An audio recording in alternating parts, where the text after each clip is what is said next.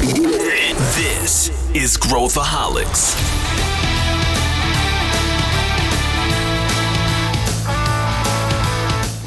Olá, aqui é Pedro Van Gertner, eu sou o CEO da ACE e esse é Growthaholics, o podcast para quem adora inovação e empreendedorismo. Seja muito bem-vindo e muito bem-vinda ao Estudos de Caso Gestão do Amanhã, uma minissérie especial com meu amigo Sandro Magaldi, onde a gente analisa cases de sucesso de empresas dos mais diferentes setores.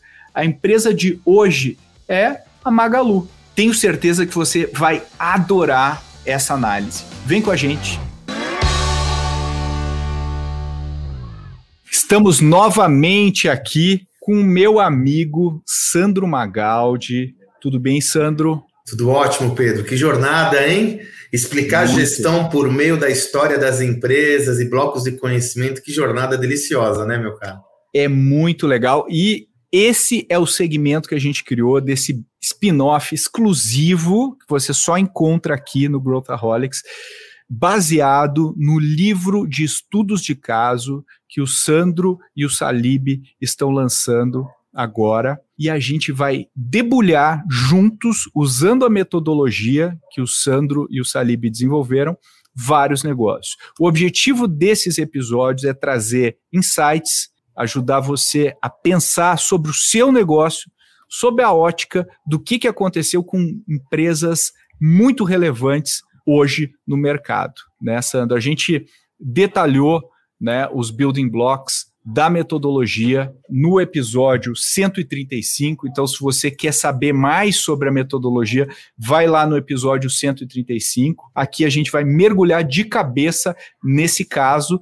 E hoje né, Sandro? A gente vai debulhar essa empresa que virou quase que sinônimo de inovação nos últimos anos no Brasil, quase que uma fênix aí, né, da inovação, que é a Magalu. Então, comenta um pouquinho, Sandro, sobre a Magalu para a gente mergulhar em cada um desses building blocks, tem muita coisa aí para a gente discutir. Perfeito, Pedro. É assim, é só a gente resgatando uma visão que para nós é muito cara, né? É, cada vez mais a gente tem um potencial de aprender com as empresas, né, Pedro? Diferente do passado, e nós dois somos acadêmicos, né, durante décadas ministrando aulas aí nas principais universidades do Brasil, hoje a realidade das empresas ela é muito rica em aprendizado, e por isso que a gente traz essa visão de trazer a história das empresas por meio de um método onde você possa refletir sobre o seu negócio.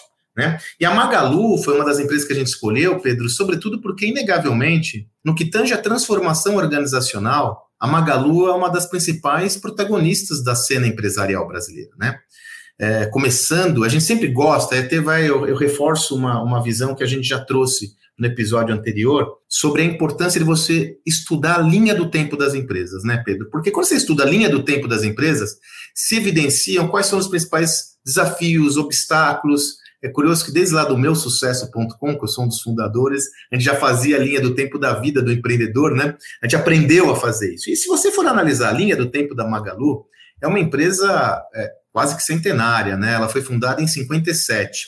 E é curioso, né, Pedro, quando a gente olha nessa linha do tempo, já no começo, já, já, a gente já percebe alguns traços muito marcantes da cultura da Magalu. Alguns acham que a Magazine Luiza se chama Luiza devido a Luísa Helena Trajano. E não, a, a, a, a Luísa Trajano, que nós conhecemos hoje, assume como CEO, presidente da empresa, assume como líder da empresa em 1991. A empresa foi fundada em 57 pela tia da Luísa Helena Trajano, a Luísa Trajano e seu marido, o Pelegrino José Donato. E quando começa a empresa, eles compraram uma outra empresa chamada Cristaleira, olha o traço da cultura que eu quero trazer.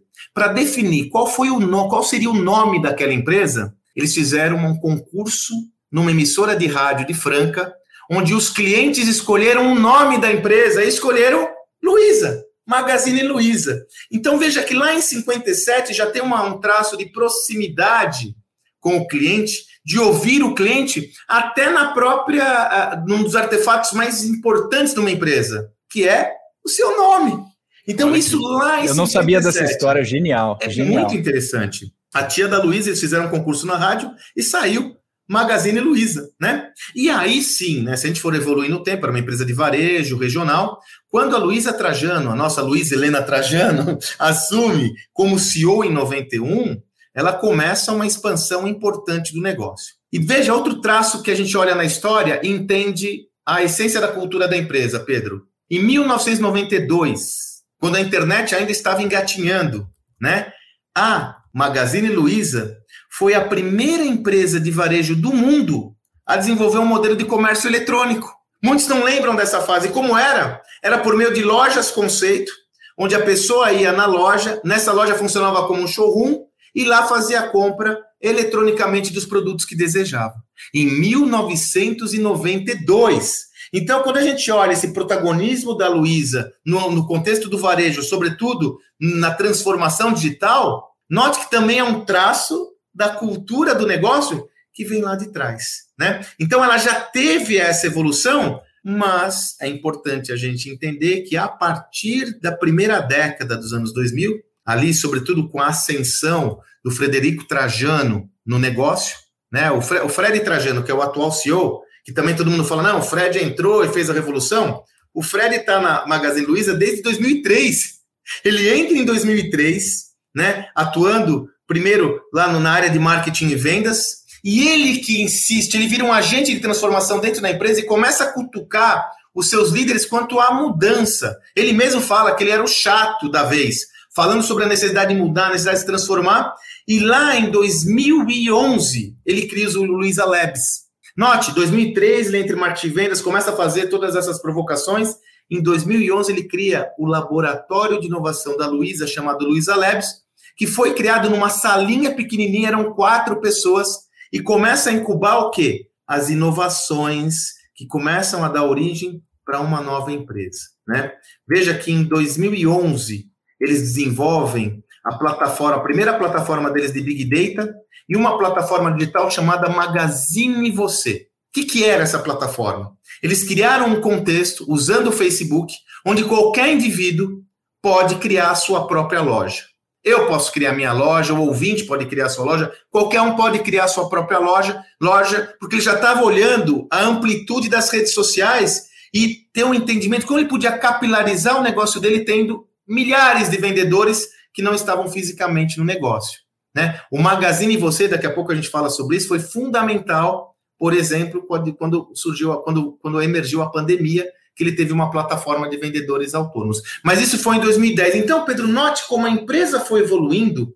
A gente acha, né, que não, de repente lá, mais ou menos em 2015, quando 2016, quando o Fred assume como CEO, aí começou toda a mudança. Não!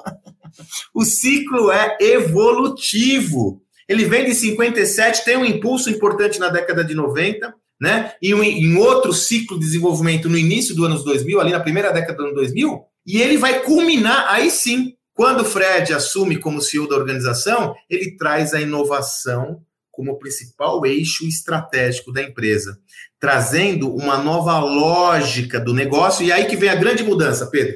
Até então, a Magazine Luiza era uma empresa de varejo. A partir dessas mudanças todas e dessa evolução, a Magazine Luiza se transforma numa plataforma digital com lojas físicas e calor humano. Esse é o enunciado que a empresa começa a adotar a partir de 2018. Uma plataforma digital com pontos de venda físico e calor humano. Note que ela vai de uma empresa de varejo para uma empresa de tecnologia. Em 2020, ela atinge seu maior, é, maior faturamento da história, 45, 44 bilhões. E em 2020, ela começa uma estratégia de aquisições que tinha começado com Netshoes em 2019 para construir um grande ecossistema de negócios né? E aí a gente tem como marco 2021, a empresa chega num, num valuation de 23 bilhões de dólares, e depois tem sido penalizada ao longo de todo o ano de 2022.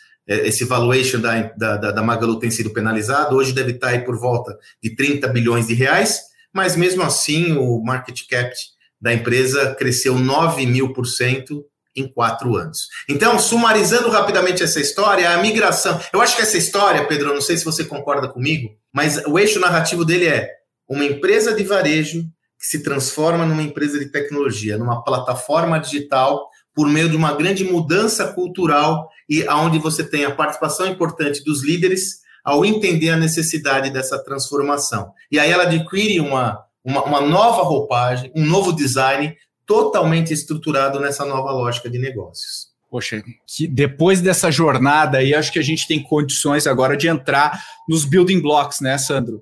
E, e, a gente está falando aqui de seis building blocks. Vamos começar pelo primeiro, né? Que acho que você já, já pincelou esse primeiro aí, que é o estratégia adaptativa, né? O, o inovação constante. A empresa, né? E o que tem a ver com essa questão evolutiva que você falou, né? Comenta um pouquinho como que a gente olha Magalu sob essa ótica. Pedro, quando a gente fala sobre estratégia adaptativa e inovação, é entender como é necessário ter uma estratégia que se adapte rapidamente e gere inovação constante.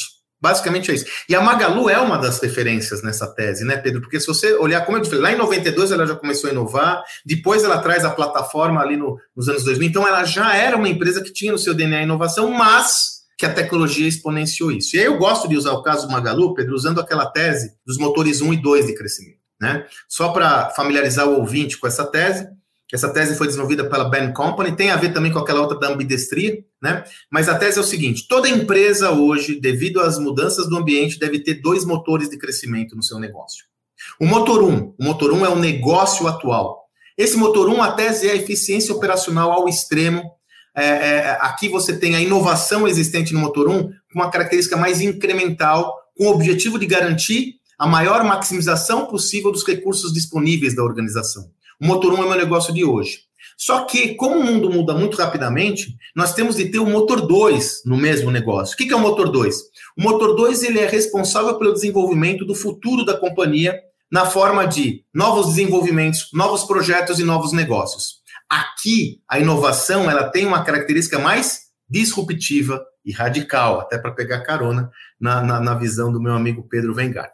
É aqui que entra essa tese toda, aqui que dá para a gente enxergar bem a lógica do, da inovação do Magalu e a estratégia adaptativa, quando ela constrói o motor 1 dela funcionando com eficiência operacional e cria o Luiza Labs, o Luiz Alebes, o laboratório de inovação da Magalu, foi o grande responsável por todo o desenvolvimento de inovações da empresa. Né? E para vocês terem uma ideia como a tecnologia e a inovação elas fazem presente no caso Magalu, no livro a gente conta essa história, né? O livro todo, ele vai estruturando todo esse caminhar. Veja, só para vocês terem uma ideia, a área de tecnologia e inovação da Magalu, que é derivada muito do Luiz Alebes, em, no início de 2020 já tinha 1.500 colaboradores. 1.500 pessoas pensando essa inovação. Então veja, Pedro, esse exemplo da Magalu é um exemplo cabal de aplicação do motor 1 e 2 de crescimento, né? E como eles introjetaram a inovação na estratégia deles para que se adaptasse rapidamente às demandas do mercado, usando a tecnologia para construir um grande ecossistema e sempre equilibrando.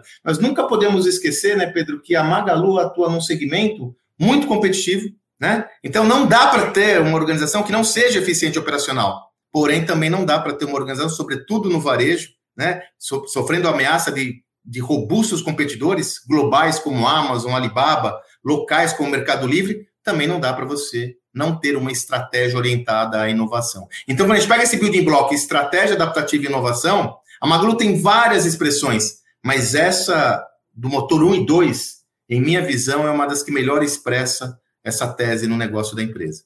Olha, olha que interessante. Isso é uma coisa. Uh, teve um misto né, de evolutiva e tem um misto de engenharia, de, de, de uma coisa consciente.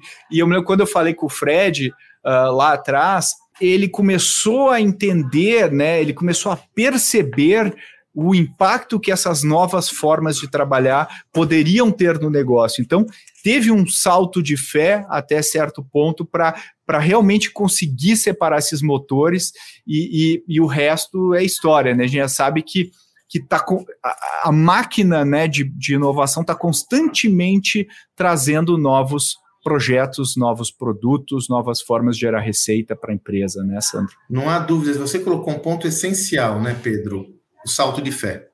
Você sabe que tudo que nós temos estudado hoje sobre organizações, no final do dia, se reflete a estudos sobre a liderança, sobre as pessoas, né, Pedro? Porque é, uma organização ela é composta por pessoas, né? E são elas que tomam as decisões. Essa visão que você trouxe é tão importante da coragem. Porque, veja, se nós pegarmos um modelo como da própria Magalu, quando o Frederico Trajano assume a Magalu em 2015, ele estava passando por sérias dificuldades, né, Pedro? Ela tinha dado prejuízo, o mercado acionista estava questionando muito a empresa, falando que ia ser vendida para é, o B2W, ser vendida até para a Amazon. Inclusive, questionaram a própria ascensão do Frederico Trajano como CEO, até acusando a empresa de nepotismo. Não, tinha que ser alguém de fora. Enfim, não enxergaram tudo que a Luísa Trajano estava enxergando. Né? E, e, e o que acontece? Nesse momento, talvez uma gestão tradicional fosse conservadora, Pedro. Porra, tô ferrado, tô no prejuízo, fecha a loja, coloca aí a chave no cofre e vamos começar daqui. Você acha que foi fácil para ele inovar? É claro, tem sempre aquela loja, puxa, mas ele está numa situação não tão favorável, então só sobrava isso, mais ou menos, né?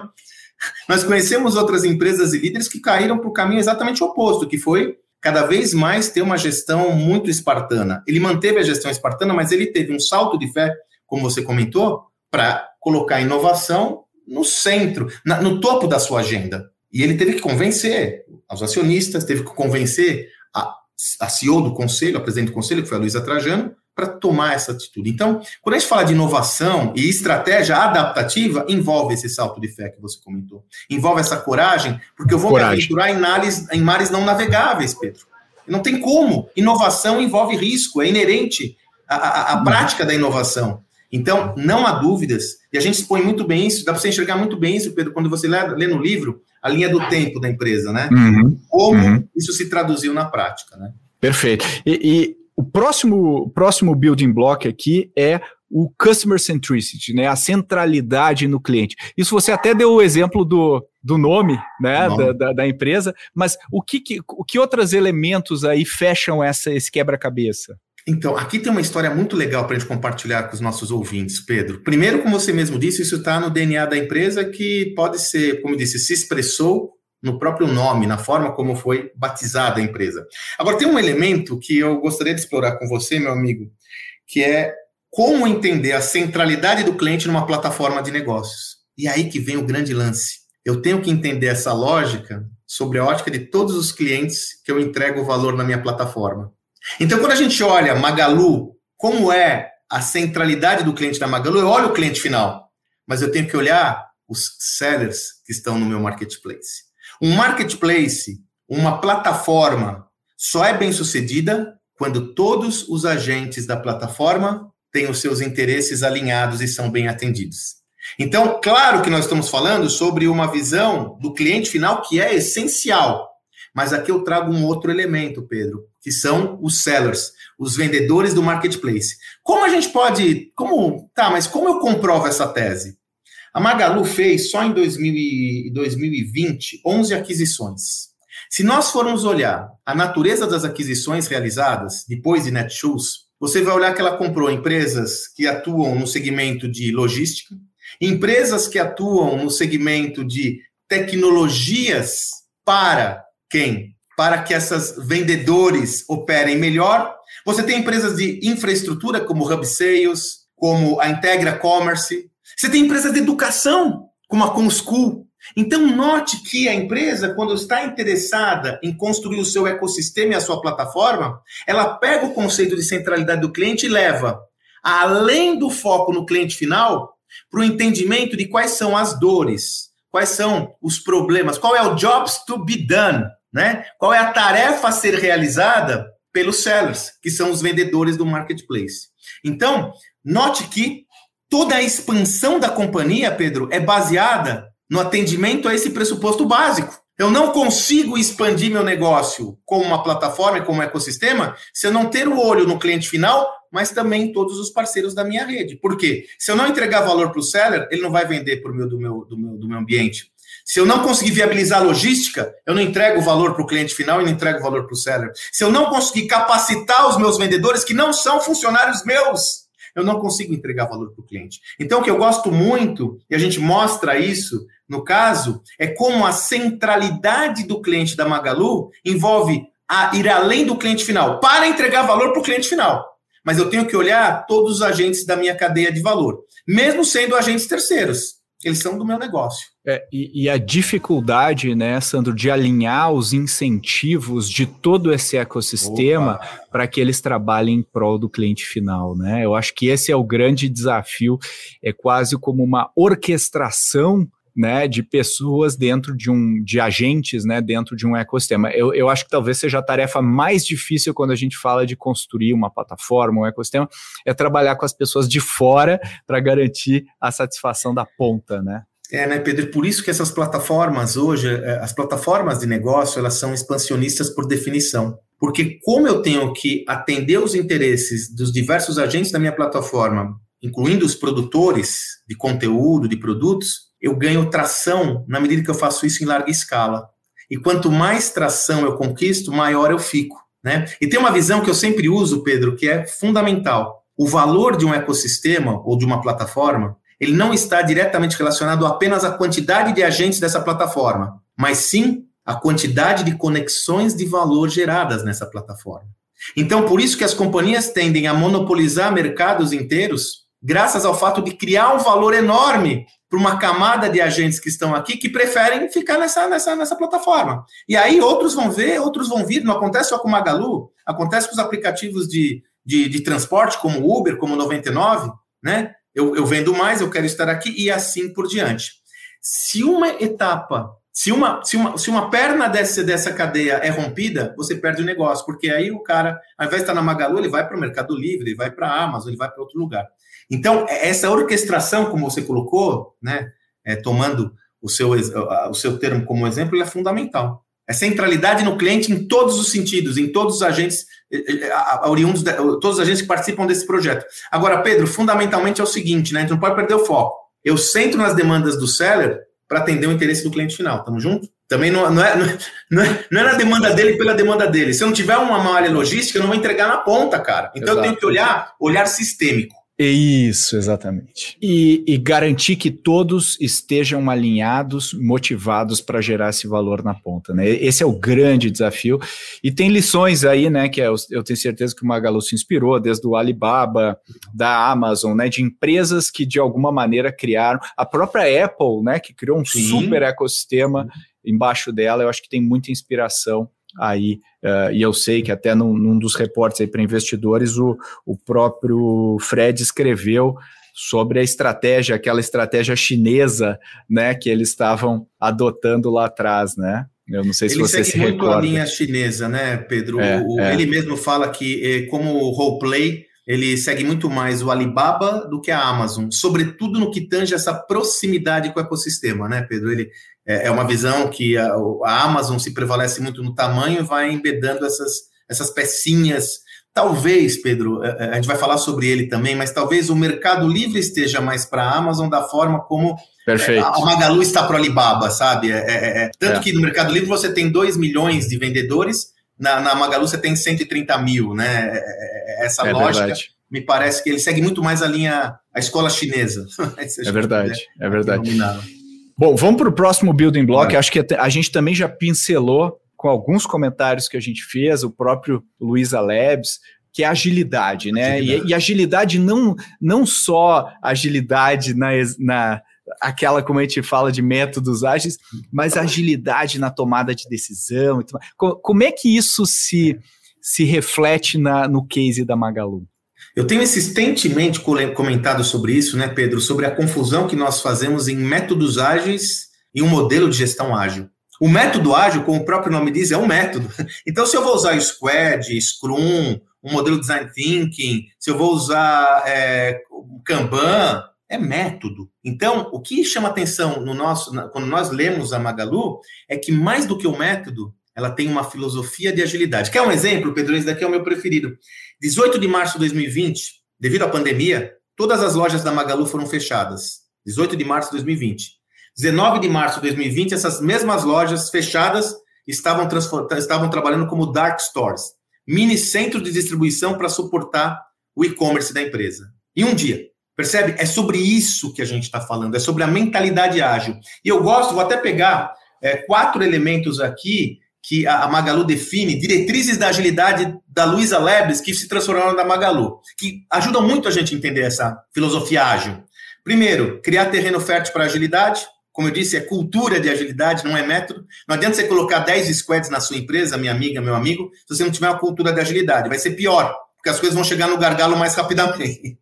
Sabe aquela história? Eu faço um squad, decidimos tudo. Não, peraí, que agora o, o diretor da área tem que falar da, da palavra final. Aí não decide nada, né? Então, criar um terreno fértil, ou seja, a cultura da agilidade. Segundo, olha, Pedro, isso você tem falado há muito tempo, desde o seu livro, né? Unir produto e tecnologia na mesma, na, no mesmo framework, na mesma reflexão. A tecnologia não é de suporte, a tecnologia está é, é, é, ela está embedada, ela está tá embarcada, né? Embedded, né? É, perdi o termo, mas ela está junto. Então, essa é, uma, essa é uma visão clara. Então, todos os squads, eles trabalham muito com squads, mas todos os squads da, da Luísa sempre vai ter alguém de tecnologia, alguém de produto. Meu amigo Pedro Vengarten, há quatro anos atrás, ele me ensinou que uma startup ou um negócio nascente, se não tiver essa leitura de tecnologia e produto, ele simplesmente não começa. Desde o começo foi uma tese, inclusive, da Aceleratec de, de investimento, né, Pedro? Desde sempre lá atrás. Foi, sempre foi, sempre foi. E é muito interessante, né? Se você for ver, a gente fez uma visita na Magalu alguns anos atrás e sentamos com o Fatala, né? Que é, o, é, é, um dos, né? do, dos atores importantes dessa revolução aí meu vizinho, inclusive, um abraço aí se você estiver ouvindo, Fatala. É, mas, e, e, ele mostrou o método que eles criaram, quer dizer, eles desenvolveram o seu método de agilidade, baseado na sua realidade, né? Eles não importaram é, necessariamente conceitos de terceiros, eles se inspiraram, mas eles olharam a sua própria realidade, o que eu acho que a, a, maioria, a maioria das empresas se beneficiaria muito de fazer, que é entender as, o seu contexto, né? Seu e não contexto. fazer um copy-paste é, de mercado. Né? Então, e, e, por isso que vem para a fase 1, um, que é criar o terreno fértil, é essa cultura, né, Pedro? Puxa, eu posso usar qualquer método. Ah, inclusive, Pedro, em alguns desenvolvimentos eu uso um método convencional de desenvolvimento de projeto, cara. De repente é um modelo O objetivo é, tem que dar certo. É o que é, dá certo.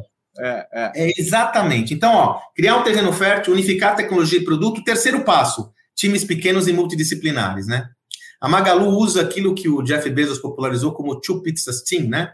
Se um time, se é necessário mais de duas pizzas para alimentar um time, é porque está grande demais. Então, são times pequenos, multidisciplinares, com focos claros, com 5, 8 ou 10 pessoas, né? E aí a gente tem estudado muito, né, Pedro? Agilidade com times muito grandes não funciona. Então, terceiro elemento, times pequenos e multidisciplinares. E o quarto elemento, indicadores de desempenho. É aí que eu vejo que a galera vacila demais. E vacila em dois. Eu não sei se você tem percebido isso, Pedro, mas eu percebo dois, do, do, dois padrões. O primeiro, não tem indicador de desempenho. A inovação não precisa ter indicador de desempenho. Você não sabe o que vai acontecer, o que vier, vem, né? Primeiro. Segundo problema, usar indicadores de desempenho de modelos de negócio consolidados para mensurar uma inovação. Então, claramente, eles comentam sobre indicadores de impacto que conversam com o quê? Com o objetivo do squad, né? E aí vão trabalhar de acordo com a natureza do projeto. E não de, eu não posso mensurar o desenvolvimento de uma funcionalidade disruptiva uma funcionalidade incremental que eu tenho no meu negócio, cara. Não vai dar certo. Né? Então, sei lá, ó, esse daqui eu consigo ter um tempo de atendimento, eu estou habituado a ter um tempo de atendimento médio de 30 minutos. Essa inovação, ela vai gerar, eu vou diminuir pela metade, só que tem a curva de aprendizado, tem o entendimento, então eu tenho que ter outra métrica. Então, o quarto elemento da agilidade da Magalu é indicador de desempenho. Olha, olha que interessante. E você falou aí dos indicadores e, e, e tudo mais, né, Sandro? Uh, o que nos leva aqui para o próximo building block, que é uma gestão baseada em dados. E a gente já falou muito sobre isso, né? Uh, como que a Magalu utiliza isso? Uh, e, e às vezes, né, você, a gente até falou do ecossistema, muitas vezes um negócio toma uma decisão que, olhando de fora, parece irracional, mas olhando de dentro, ela faz absolutamente todo sentido, porque não tem uma estratégia de negócio. A gente Sim. tem que ter uma estratégia dentro do contexto que a gente está é, vivendo. Né? Então, a minha pergunta para ti é como que eles trabalham nesse pilar de orientação a dados? Você sabe, aqui no caso, estou acompanhando aqui no livro mesmo, a gente cita uma frase do diretor de tecnologia da Magalu, Daniel Cassiano, e ele comenta o seguinte: acho que ela responde bem a questão, a sua questão, Pedro. A gestão baseada em dados mudou a cultura da empresa. E ele comenta que antes a área precisava solicitar acesso para as pessoas, agora não. As áreas precisam pedir o acesso aos dados. Hoje não é data é self-service. Os 4 mil colaboradores têm acesso a todos os dados da companhia e tomam decisão baseado nisso. Então, aqui eu vejo duas reflexões para a gente sobre dados, Pedro. O primeiro, centralização de dados num único ambiente. Isso pode ser básico, banal, mas dois meses atrás eu estava com o CEO de uma empresa de médio porte, 500 milhões, de uma área de commodity, né, uma área bem árida, e eu estava falando sobre ter dados do cliente, ele falou, Sandra, aqui eu tenho 16 bases de dados. 16. Não tem nenhuma. Então, a primeira referência é a arquitetura de dados que a Magalu tem, centralizando tudo isso, todas essas, essas informações num data lake. Primeiro ponto. O segundo ponto é comportamental. Então, quando o Daniel Cassiano comenta que mudou a cultura, é porque teve que haver uma inserção na cultura das pessoas para que elas passassem a tomar decisões baseadas em dados gerados por essa arquitetura. É da união dessas duas, desses dois componentes, Pedro, que a gente muda o pensamento, muda o sistema de gestão de uma empresa para um sistema de gestão baseado em dados, e é o que exatamente aconteceu de uma forma clara e inequívoca, acontece, não aconteceu, de uma forma clara e inequívoca na Magalu. Eles têm hoje mais de 50 pessoas só trabalhando dados na Magalu. Eram duas em 2016, 2000, deixa eu pegar aqui, é, em 2011, 2015 eram duas pessoas. Então dado virou não a área de dados, mas ele ficou introjetado na cultura da empresa. Esse é o ponto. E aí, de novo, dois elementos centrais: arquitetura, sem arquitetura você não consegue, e cultura orientada a, a esse tema, para que você possa transformar dados em insights e ter um modelo decisório baseado em evidências e não em opiniões. E eu, eu acho que aí tem um, um ponto que eu acho que talvez seja nevrálgico para a gente entender bem essa questão, que é, às vezes a gente vê CEOs de empresas falando, a gente precisa ter um data lake, porque, por quê? Não, porque as empresas precisam ser orientadas a dados. É. E quando a gente vê na Magalu, eles tomaram a decisão porque eles tinham gaps, eles tinham perguntas que não tinham respostas, ou que as respostas demoravam muito tempo para serem respondidas. E eu acho que aí tem uma diferença muito clara entre o porquê que eu faço as coisas Motivo. e, consequentemente, o sucesso que eu vou ter depois de fazer, porque eu tenho fome das respostas que eles vão me dar, né? É, então, e aí você aborda um tema que a gente tem combatido muito, e você que é o efeito manada, né, Pedro? Eu tenho que ter um data lake, por que eu tenho que ter um data lake? Era o data warehouse, agora é data lake, eu tenho que ter porque eu tenho que ter. Tá, mas você pode ter todos os dados centralizados, pode usar as ferramentas mais fenomenais, o CRM, tudo, só que se você não tiver uma cultura orientada a isso, os dados viram. Sabe, sabe o que? Aquela história, Pedro, não é que eu uso o dado, não é que eu, eu, eu quero. É, é, tenho uma tese e vou corroborar ou não a tese com o dado. Não, eu uso o dado para corroborar minha tese, né? Então, assim, ó, a minha opinião é essa, pega o dado aí para. pega, pega, o dado aí. dado que comprove, que comprove isso que eu quero dizer. É, né? espreme o dado para falar o que eu quero, né? O viés de confirmação, né? Então, é, a, Magalu tem trabalhado de uma outra forma, orientado a ter uma inserção na sua cultura sobre dados. Aliás, cultura é nosso próximo passo, inclusive, né? Nosso próximo building block. Vamos entrar nesse, então. A gente já falou muito sobre cultura aqui da, da Magalu, que, que ela é muito forte, uh, que vem desde né, da sua fundação, fundação. lá atrás, antes da Luísa Trajano. Né? Tem, tem uma cultura que prega a orientação ao cliente, né? Quando a gente, eu me lembro quando a gente visita lá o escritório da, da Magalu, tá lá o escritório da Luísa era no meio lá de vidro é, para todo mundo ver, mostrando, né, simbolizando. Como é que a cultura, né, é, é, qual o papel da cultura nesse case, né? O que que levou, como que eles criaram e como que ela ajuda, Sandro? O, o, o, Pedro, você sabe que é, esse é um tema fundamental desse case. A gente até aponta nesse no livro uma fala do Fred Trajano, numa entrevista para a revista Época em 2019, onde a repórter pergunta como você conseguiu, numa empresa tradicional de varejo, ser a maior referência em transformação digital do Brasil. E ele brinca, com um pouco de desespero, mas principalmente com mudança cultural. Ele assume que, na realidade, todas as transformações da companhia são, de fundo, uma transformação da cultura organização da companhia, como eu disse, que passa de uma empresa de varejo, uma plataforma digital, um ponto de vendas físicos e calor humano. Esse é o ponto. E aí você percebe, no caso, a gente constrói, traz vários artefatos que mostram como isso funciona. Para Pedro, você muda a cultura com artefatos e rituais, meu amigo, com prática. Você não muda a cultura dando ideias, fazendo discursos motivacionais, né? Então, por exemplo, a cultura de aprendizado é fundamental para eles porque é uma empresa inovadora. Então, no livro, a gente conta até a história de um dos artefatos principais para essa cultura de aprendizado, que é o documento pós-mortem que eles têm. Então, sempre que eles desenvolvem um projeto, né, eles, qualquer projeto que é desenvolvido, eles formatam um documento onde eles formalizam nesse documento os erros e acertos, os erros ocorridos nesse, nessa iniciativa e quais foram as decisões relacionadas para corrigir esse, esse erro. Então, esse documento, ó, ele tem a timeline do evento, o impacto, a causa raiz que causou o incidente e a solução.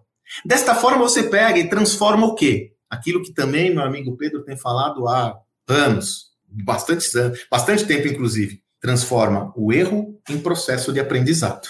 E aí você ritualiza isso num artefato que é visível para todo mundo, aonde quem erra, ou melhor, quem arrisca, perdão, quem arrisca, quem assume um risco, tem mais conforto em saber. É lógico que ele não está fazendo uma atividade para errar. É lógico que ele não está fazendo algo para errar, mas ele tem mais conforto para poder entender que faz parte daquela cultura. Essa prática é fundamental para uma cultura de aprendizado que, com consequência, é o imperativo de uma cultura de inovação. Você sabe, Pedro, que às vezes tem me aventurado nessa visão, que não é uma não é uma, uma, uma visão pacificada, mas a nossa perspectiva pessoal é que não existe cultura de inovação pela cultura de inovação. Não existe o que, o que existe são vários elementos de uma cultura que levam uma empresa a inovar. E um dos elementos centrais é a cultura de aprendizado.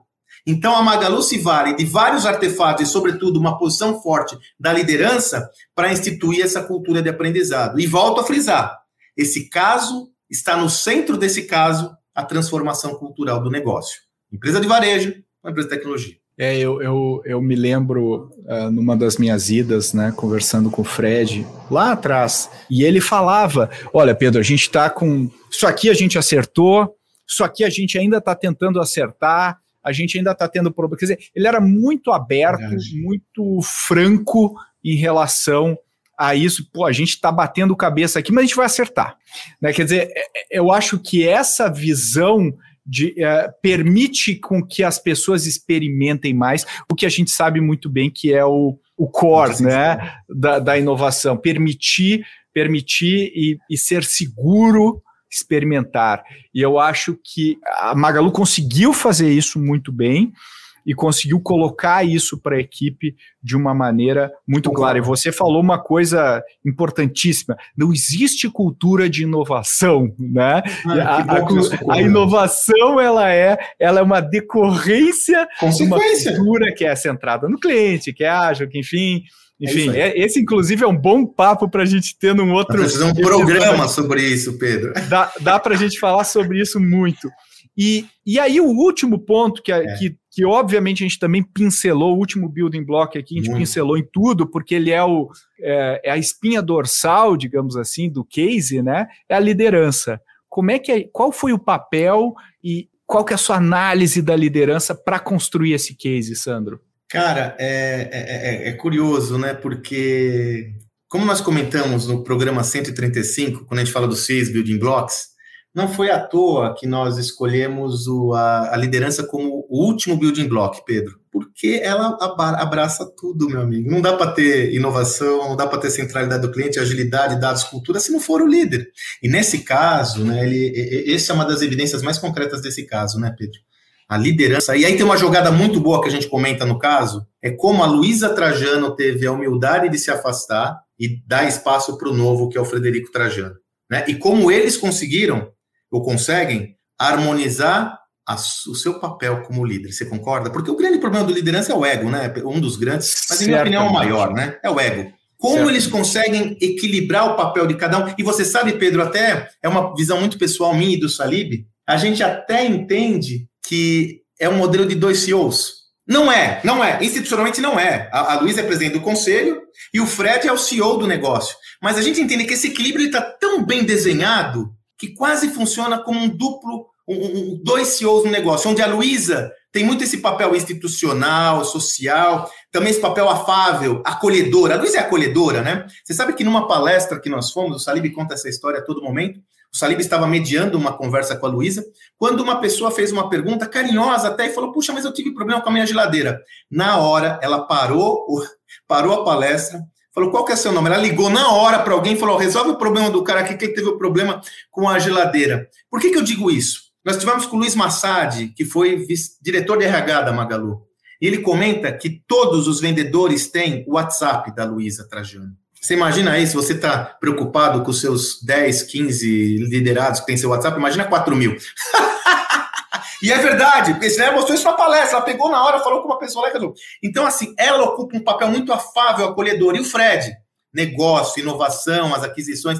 Então, é quase que uma, uma, uma lógica de duplos CEOs, de co-CEOs, que inclusive é até um outro papo para a gente ter, sabe, Pedro, que será que não é o caso da gente pensar em organizações nessa ambidestria que tenham uma pessoa mais, mais orientada ao motor 1 e outra ao motor 2, uma pessoa mais orientada à eficiência, sabe? É até um papo bom para a gente ter, Pedro, que parece que a Magalu ela conseguiu harmonizar essas duas questões. Agora, a liderança é o pilar fundamental da evolução dessa empresa. Eu não tenho nenhuma dúvida, como a gente coloca no texto, nenhuma dúvida sobre isso. Essas, esses dois líderes atuando de uma forma muito equilibrada e mostram aquela nossa tese, né, Pedro? Nada é tão novo, nada é tão velho eu creio que a Luísa Trajano, com o Fred Trajano, é a tangibilização prática da pororoca, né? do encontro do tradicional com o contemporâneo, do encontro com o essencial com o contemporâneo. E quando você une isso, emerge uma terceira via que faz com que essa organização tenha condições de protagonizar o seu futuro.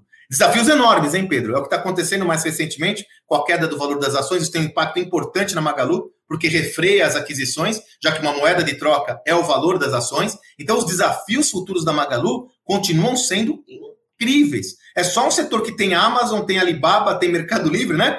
Fora os players tradicionais, como Cassino, como, como Cassino, como Ponto Frio, como B2W. Então, realmente, os desafios são importantes. Mas é inegável que a trajetória nos ensina muito, né, Pedro? É, eu, eu, concordo super. E eu acho que tem um elemento que eu costumo falar também, que acho que o Vale do Silício também nos mostra, que é a empresa, mesmo capital aberto e pulverizada participação, ainda é uma empresa de donos. Né? Uh, é, é, uma empresa de donos. porque é a cara deles. E a coragem para implementar as coisas e para a perenidade pensar na perenidade do negócio e nos riscos que essas pessoas assumem, se a gente traçar um paralelo, poxa, que empresa como a Amazon conseguiu sair de uma pequena empresa que vende livros para uma empresa trilionária com o mesmo CEO? Quer dizer, o CEO foi se adaptando ao estágio da Pedro, empresa. Que legal esse seu né? insight, hein, Pedro? E, e, é uma, e, é uma, e é uma empresa de dono. E é, se tu for ver, a inovação tem o componente da, de bater no peito, vou tomar né? o risco, vou, isso é importante. É, é, e, e eu acho que isso também simboliza muito né, do que a gente fala aqui. E Pedro, e aí a gente vai ter uma reflexão mais aprofundada ainda, né, meu amigo? Por quê? Se nós caminhamos para um contexto onde as empresas vão ter seu capital cada vez mais diluído, correto? Né? É, nós temos uma situação onde talvez o dono seja cada vez mais diluído nesse processo. Então, a reflexão que eu tenho é em que medida nós temos que cada vez mais desenvolver líderes com ownership, com espírito de dono de fato, para que ele assuma é essa posição. É óbvio que isso envolve é, vários elementos, dentre eles o compensation plan, né, o plano de compensação, o plano de, de benefícios, de participação, que é muito diferente do passado. Pedro, eu lembro muito bem, né, é, como nós somos egressos aí desse mercado empresarial, uma lógica que tinha no, no, naquela, naquela, naquela época, aí nos anos 2010, por aí, onde houve uma economia aquecida no Brasil, e o, um executivo falou para mim, Sandro, o meu negócio não é fazer pacotes de remuneração positivos na entrada, o meu negócio é fazer pacotes bons na saída. Quer dizer, quando o cara entra com esse pensamento, Pedro, meu, ele está olhando o Golden Parachute, você lembra? O gol paraquedas de ouro, quer dizer, ele está armando a saída, quer dizer, não vai dar certo a longevidade da companhia, é o que aconteceu.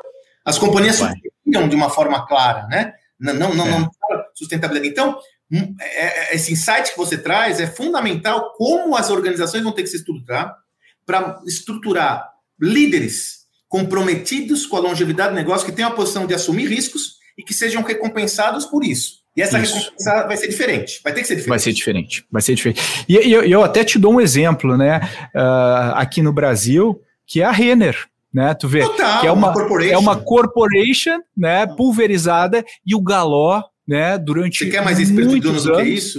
Dono Pedro? na cabeça, é super dono, deu o tom da cultura, é, é um cara que estava lá com a rédea curta no negócio e eu acho que, que tem como.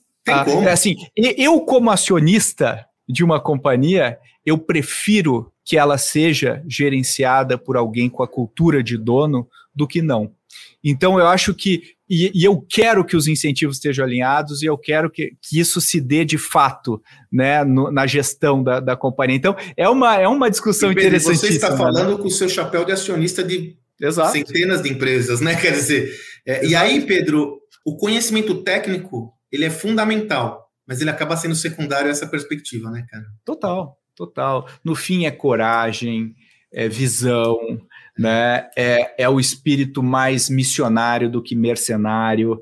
É, é, é, tudo isso compondo né, uma história super interessante de uma empresa. Ô Pedro, deixa eu só fazer né? uma colocação aí. As conversas com você são ricas porque a gente vai arborizando, mas é importante. Né? É, é como alguns confundem essa visão até com paternalismo. Essa hum. visão até com uma história assim, não, o cara tem que estar tá na nossa. Não é isso que a gente está falando. Nós estamos falando em show me the money, inclusive, né? Nós estamos oh, falando. E, e, assim, eu tenho que ter o que o americano chama de fit cultural, que é o alinhamento cultural, que é uma pessoa comprometida com a sustentabilidade futura do negócio e alinhamento isso. de interesses. Eu ganho, você ganha. Né? Então, como a gente consegue fazer isso? E, Pedro, e eu estou convencido que cada vez mais isso vai ter que descer para a média gerência. A média gerência é a camada que está mais estrangulada no aspecto no sistema organizacional hoje, na minha visão, porque ela é pressionada para inovar e não tem todo o repertório e, e, autonomia que tem em cima, e embaixo tem um monte de gente preocupada que não sabe o que vai acontecer. Ela é o recheio do sanduíche. Então, cada vez mais nós temos que desenvolver a média gerência para capturar todo esse valor potencial da companhia e tem que ter sistemas de remuneração diferenciados, cara, porque senão não vai, não, não vai dar conta. E mais, né, Pedro? Vai chegar uma boa e velha startup, uma proposta de valor tentadora, um sonho ambicioso e um compensation plan, que no começo ele vai até ganhar menos, mas ele vai olhar a catapulta lá na frente e vai roubar esses talentos, como já tem roubado, já tem acontecido das empresas tradicionais. Só para finalizar, quando a gente olha essa, essa, essa, evolução da Magalu, Pedro, foi uma questão de sobrevivência. No final do dia foi uma questão de sobrevivência essa evolução. Não é. foi que eles fizeram por não, eu quero ser. Cara, ou ele fazia, ou ele não estava aqui hoje. Não Simples estava. assim. Não estava. E, e, eles, e eles lutaram ombro a ombro durante alguns anos frente a uma crise existencial quando o Fred assumiu o negócio. A empresa não estava nada bem. E eu acho que a crise também. Não sei se você já reparou, muita empresa começa a inovar muito mais depois de uma crise existencial porque eu acho que o time que se une para resolver a crise gera mais confiança entre eles e permitem que eles inovem depois, né? Então, a água bate no bumbum, né, Pedro? É, ou no é, pescoço, para ser mais, mais literal, exato. né? A água bate no pescoço, aí fala, ou eu inovo. Agora, a pergunta que eu faço é, Pedro, para finalizar, precisa deixar a água bater no pescoço? Precisa. Exato. Precisa deixar. Às vezes, às vezes é tarde demais, cara. Às vezes você não consegue é, escoar é. e ela vai para todo, te sufoca. Não precisa. Nós temos que mudar o nosso repertório e construir um valor diferente para o nosso negócio. Por isso que iniciativas de conteúdo e conhecimento são tão fundamentais como esse próprio podcast. Né? A gente tem que mudar o nosso mindset. Simples assim, Perfeito. assim, como a Magalu fez, de uma empresa de varejo, uma plataforma tecnológica com ponto de venda físico e calor humano, sem perder sua essência. Ela se reinventa para o futuro. Que ninguém está falando aqui que vai ser fácil, ninguém está falando aqui que ela vai continuar crescendo. Nós estamos falando que tirando uma foto dessa trajetória, tem muito a aprender. Qualquer empresa, agronegócio, financeira, qualquer empresa, pequena, grande, média, tem muito a aprender. A gente não falou de setor, né, Sandro? A gente falou de não, negócio aqui. É, é o setor é, é quase secundário né, na, na, história, né? Aliás, é uma muleta, viu, Pedro, que eu tenho percebido. É. Ah, mas no meu negócio é diferente. Ah, mas não... Cara, negócios são negócios. Você acha que o Jeff Bezos, quando começou lá na garagenzinha dele em Seattle, ele falou: Não, isso aqui não é para mim, viu? Eu acho que eu só vou ficar vendendo livro porque eu não vou conseguir, porque eu sou muito pequenininho. Eu tô a gente olha ele agora, mas ele começou pequenininho, porra. É isso aí. Toda empresa gigante começou pequeno. Eu, eu acho, que, acho que isso é um, é um, bom, um bom encerramento aqui do nosso episódio, né? repleto de insights aqui, de uma análise sobre essa empresa. A gente vai fazer alguns outros episódios, a gente vai mergulhar na, na, em empresas, e eu espero é, que você, ouvinte, tenha curtido essas análises, e eu também espero que você, Sandro, tenha curtido gravar esse episódio, porque quanto mais prazer a gente tem gravando, mais melhor fica o produto final, né? Cara, é sempre um prazer. Eu tenho a felicidade de fazer o que eu mais amo na vida e estar tá com gente boa como você. Quer dizer, eu tiro aqui os insights, estar tá aqui com os nossos ouvintes. Então, quero convidar o ouvinte, se você quiser é, se aprofundar nesse tema, eu, a gente vai deixar no link o link para aquisição do livro. Né? No livro você tem toda essa estrutura de pensamento, tem exercício. Mas, e também deu feedback para nós, né, Pedro? Eu acho sempre muito importante. É, a, nós só estamos aqui porque alguém aprende, né, Pedro? Eu sempre falo isso. Nós só estamos aqui por causa disso. Então, pô, para mim é uma honra. Quero agradecer esse espaço que vocês estão dando a esse e, e, e vamos continuar essa jornada. Temos ainda outras histórias boas para contar para ajudar as organizações a se transformarem. Boa, muito obrigado. E aí, gostou do episódio? Quais foram os insights que você tirou da análise da Magalu. Manda para gente, manda para podcast@goace.vc ou publica nas mídias sociais e marca a gente. A gente adora receber as suas mensagens. Até o próximo.